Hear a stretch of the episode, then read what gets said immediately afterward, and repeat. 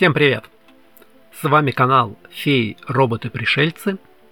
И сегодня мы будем говорить о том, как и зачем инопланетяне похищают людей.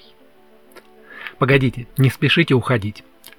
Здесь почти не будет сумбурных рассказов контактеров и утверждений о том, что официальная наука ничего не знает. Можно изучать похищение людей инопланетянами, не впадая в магический экстаз. Если предметом исследования сделать не зеленых человечков, а нас, людей. Как работает наша память? Почему мы часто верим наперекор логике? И как инопланетяне связаны с феями и ночными кошмарами?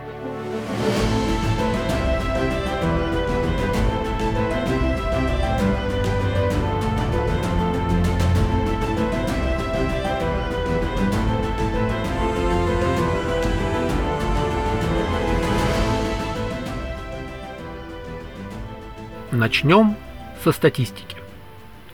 Согласно опросу общественного мнения, 36% россиян верят в то, что инопланетяне прилетают на Землю. В Америке этот процент еще выше – 41. Треть из тех, кто так считает, убеждены, что власти знают об этом и скрывают. Кстати, интересный парадокс, давайте запомним его на будущее. Большинство ученых надеются найти разумную жизнь на других планетах и посылают сообщения к другим мирам. Но вот как только дело доходит до присутствия инопланетян на нашей планете, то скепсис зашкаливает. Сообщения об инопланетянах начинаются со второй половины 20 века. И совпадает этот период с золотым веком научной фантастики. Сложно сказать, что появилось раньше. Описание инопланетян в популярной литературе и фильмах или рассказы контактеров. Скорее всего, одно влияло на другое.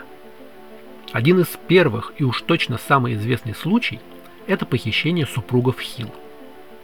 В сентябре 1961 года они возвращались домой на автомобиле и заметили, что их преследует свет с неба.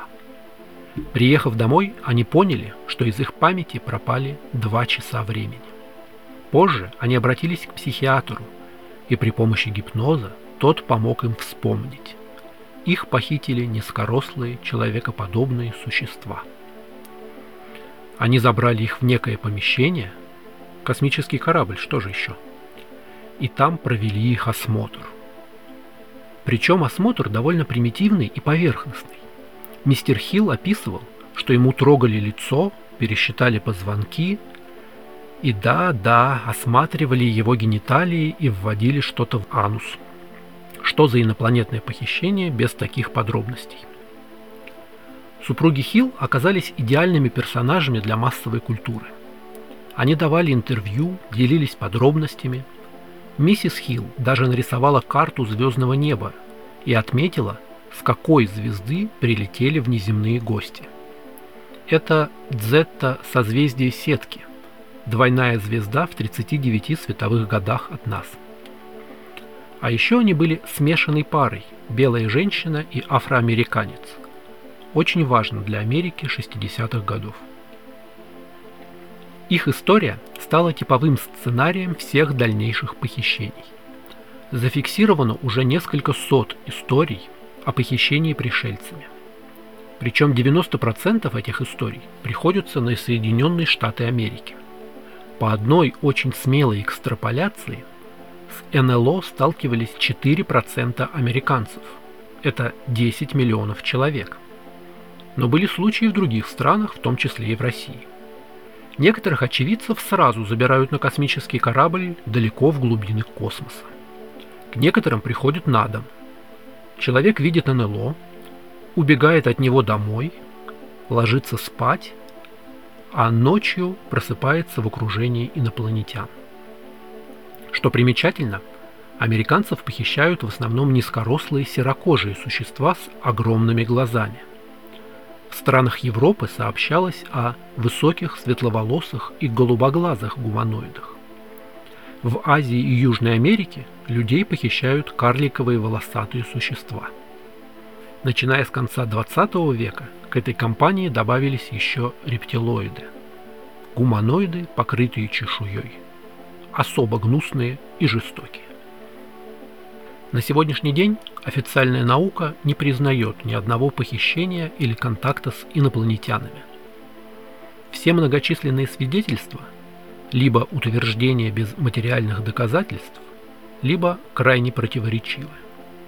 К самим историям, кстати, тоже есть много вопросов.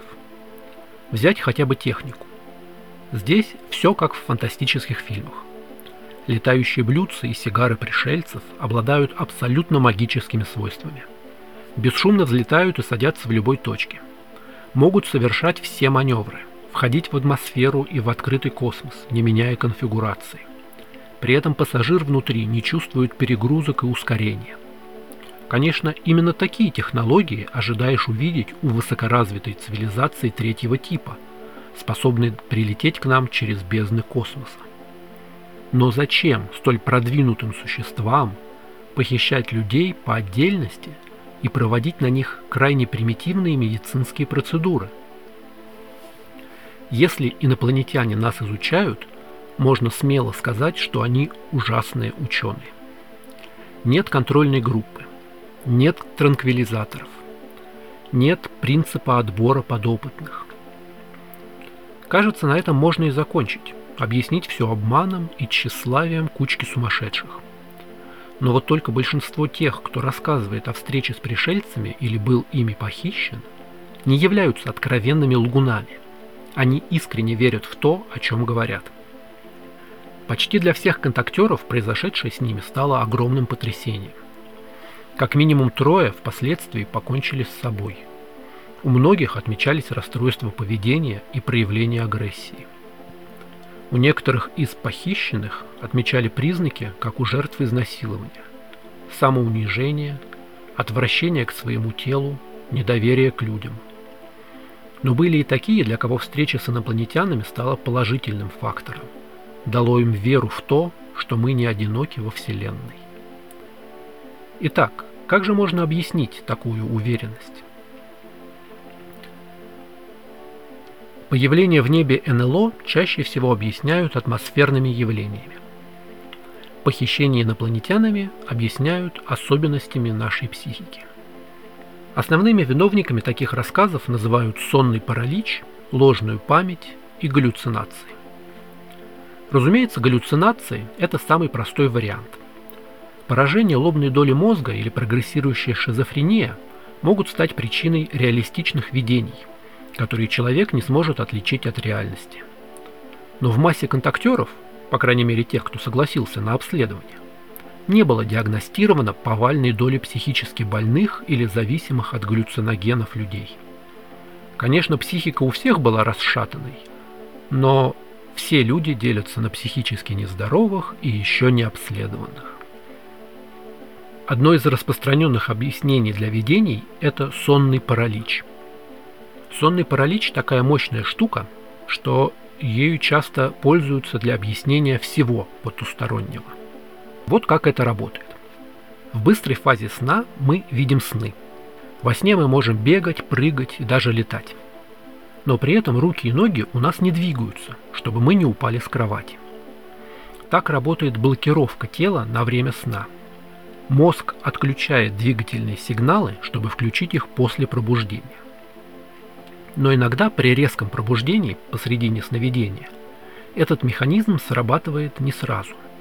Человек наполовину проснулся, уже получает данные от органов чувств, видит и слышит, но при этом тело остается парализованным, мышцы не слушаются приказов.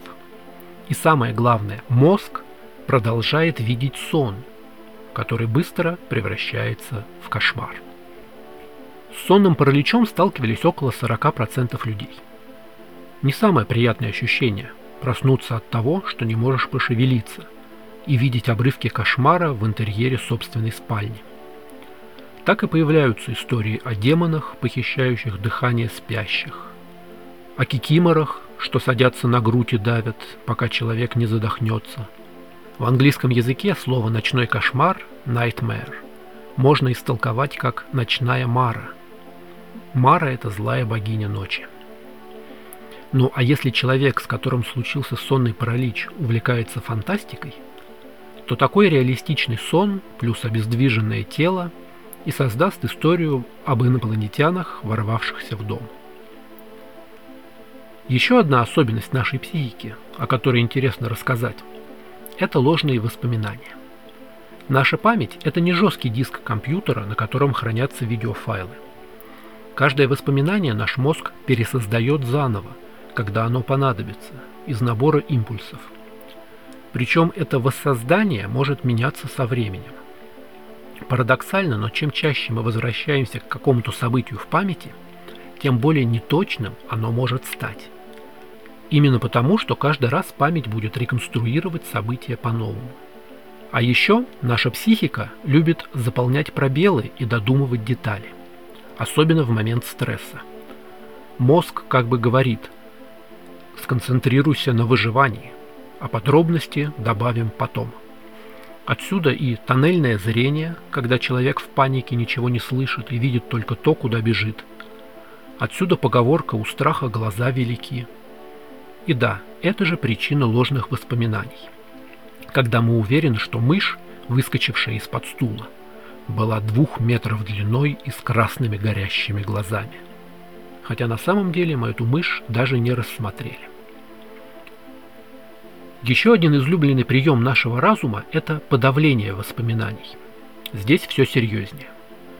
Иногда у жертв насилия и нападения возникает амнезия. Не в результате удара по голове, как в сериалах, но как ответ на шок. Правда о нападении оказывается такой страшной, что наш разум просто не записывает эту информацию. Иногда в показаниях потерпевшие рассказывают, что насильником был невидимка или человек без лица. Воспоминаний просто не записано.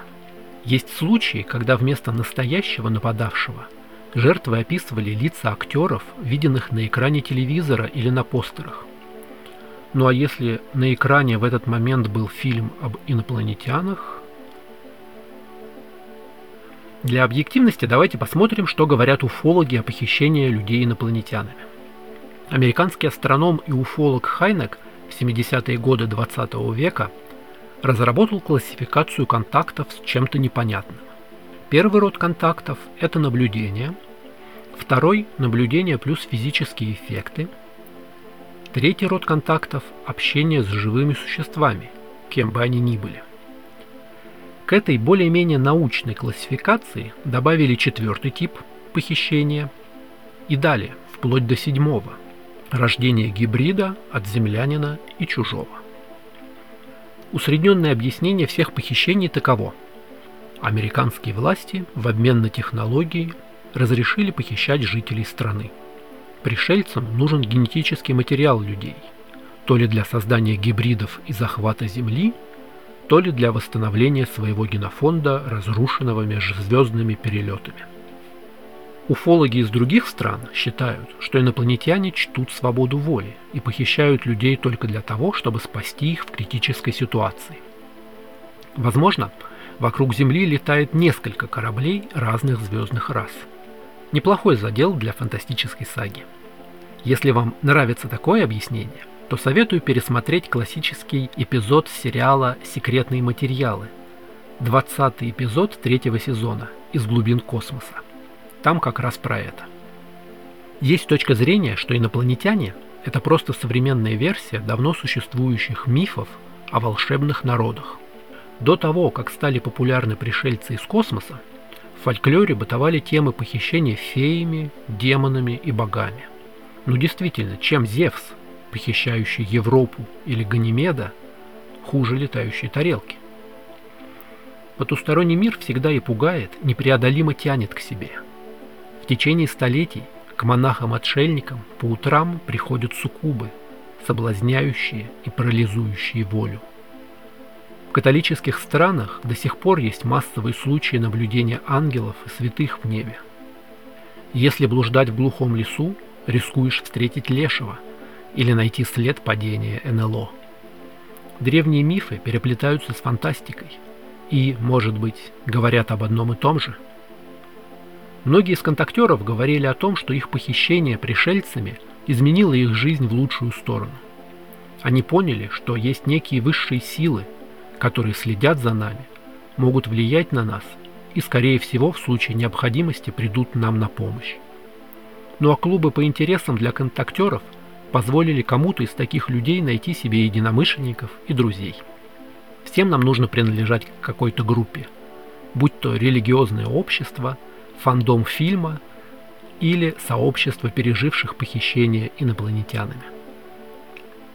Может быть, не так уж и плохо верить в пришельцев, несмотря на все возражения науки. Чем плохо жить в мире, где угроза похищения и насилия исходит только от неких внешних монстров, а не от других людей? Приятно думать, что мы не одни на Земле, и даже не самые страшные. Спасибо, что слушали.